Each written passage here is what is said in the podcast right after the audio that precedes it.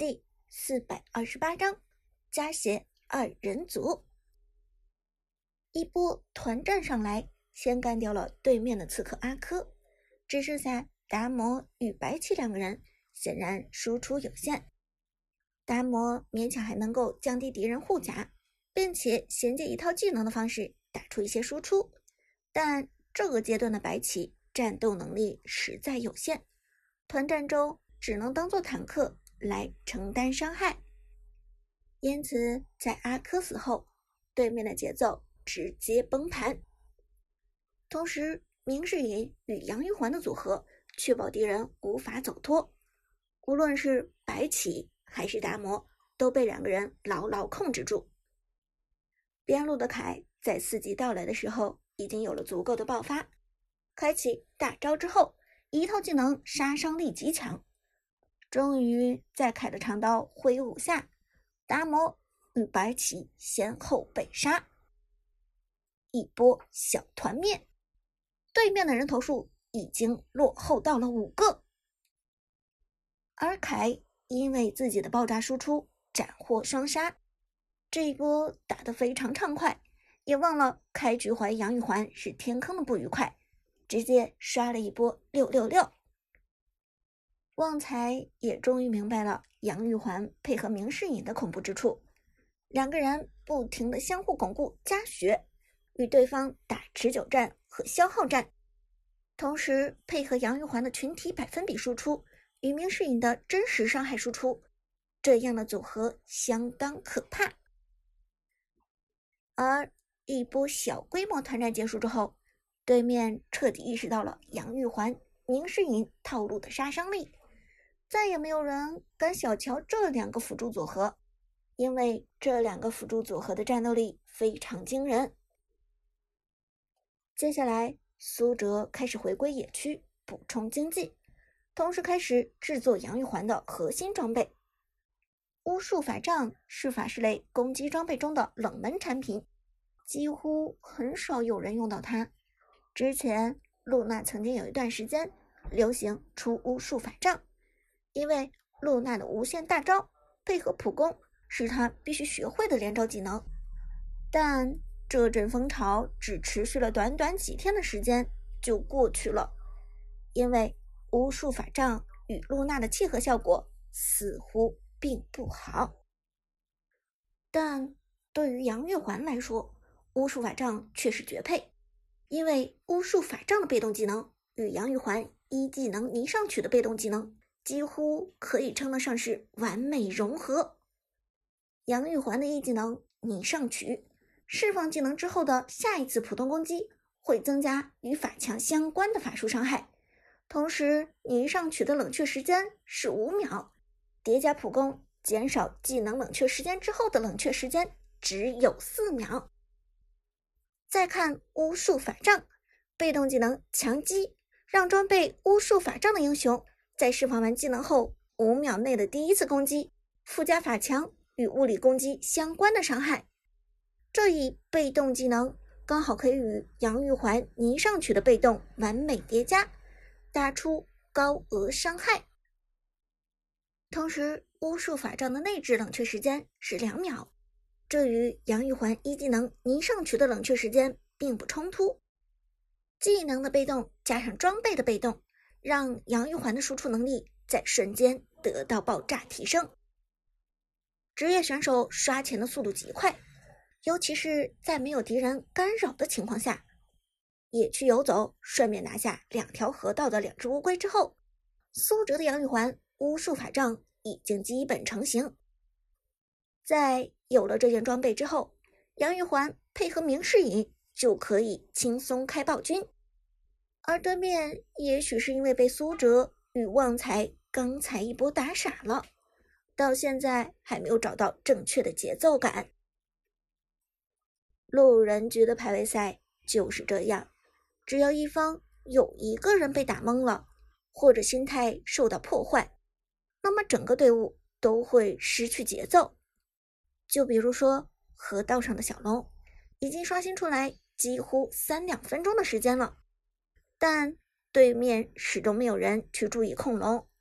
不仅如此，连做视野的都没有。苏哲和旺财暴君刷到只剩下五分之一的血量，对面才终于意识到暴君被偷了。于是，刺客阿珂、辅助白起、边路达摩和中路嬴政四个人过来围攻苏哲与旺财。苏哲立即打出团战信号，己方的队友立即过来支援。苏哲这边中路的法师是诸葛亮，虽然在之前版本武则天、嬴政、扁鹊三大法王抢占中路的情况下，诸葛亮硬生生从版本 T 零法师被挤下了 T 一的位置，但新版本嬴政、武则天和扁鹊伤害下调，对于诸葛亮来说，则是一个利好消息。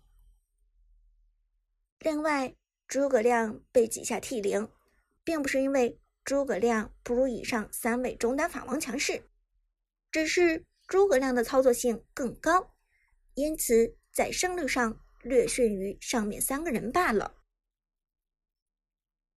河道上团战开始，苏哲这边的凯直接开大。硬顶了上去，而对面的白起直接跳大，大招将凯和诸葛亮全部命中。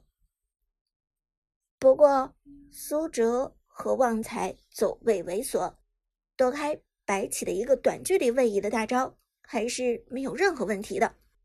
同时，苏哲的杨玉环开始连招，一技能泥上曲放出来，强行减速敌方走位靠前的白起。和达摩，同时对面的达摩与阿珂开始瞄准诸葛亮下手。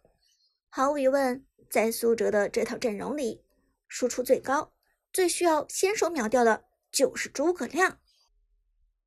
苏哲连忙对旺财道：“旺财，照顾诸葛亮去。”于是明世隐快速断开与杨玉环的连接，之后。重新构建起了与诸葛亮的联系。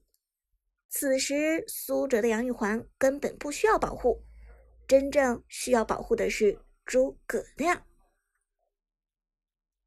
而苏哲这边，杨玉环一技能泥上曲给出之后，直接打出普攻，得到了泥上曲和巫术法杖双重加强的普攻，蕴含着两次加强伤害。这一下。点在阿珂的身上，直接将阿珂的血量点掉了三分之一。阿珂瞬间震惊了，就连当年最火爆的大小姐，前期一炮下来爆出红字，也不过就是这个水准吧。杨玉环区区一个辅助法师，怎么能打出这么高的普攻伤害？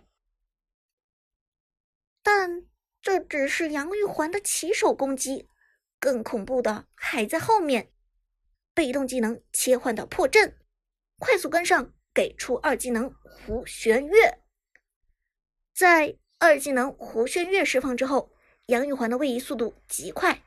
阿珂就算再灵动，达摩就算身负位移技能，但想从杨玉环的追击下逃生都不可能。趁着两人还没有贴近诸葛亮，杨玉环的二技能直接将敌人控制住，这给了诸葛亮时间，也给了旺财争取到了准备的机会。但这段控制终究是有限的，很快阿珂与达摩就开始突进。达摩先手开团，一招闪现衔接大招，朝着诸葛亮打去。待闪现的达摩风骚难当。这一脚直接让诸葛亮上墙，眩晕，诸葛亮被控制住。同时，阿珂快速切上，企图直接将诸葛亮击毙。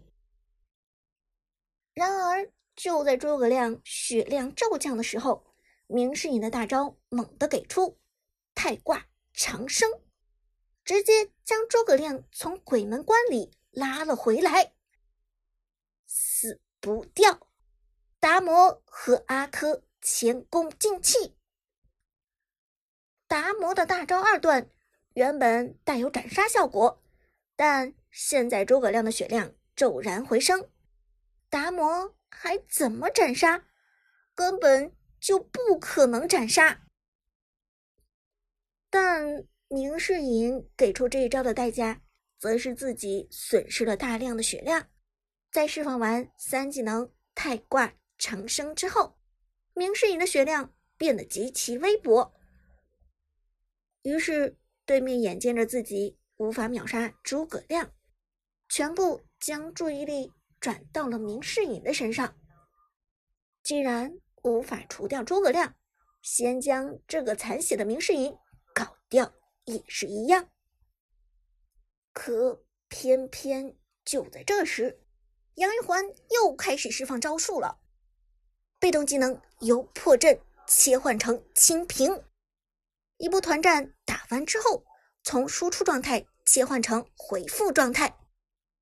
一技能你上曲给出，让原本想要冲出来切死明世隐的阿珂和达摩全部被减速。不仅如此，辅助白起也被限制了移动效果。此时，敌方的嬴政开启大招，边路战士凯利用自己魔化状态下的高额免伤，去承担嬴政的大招。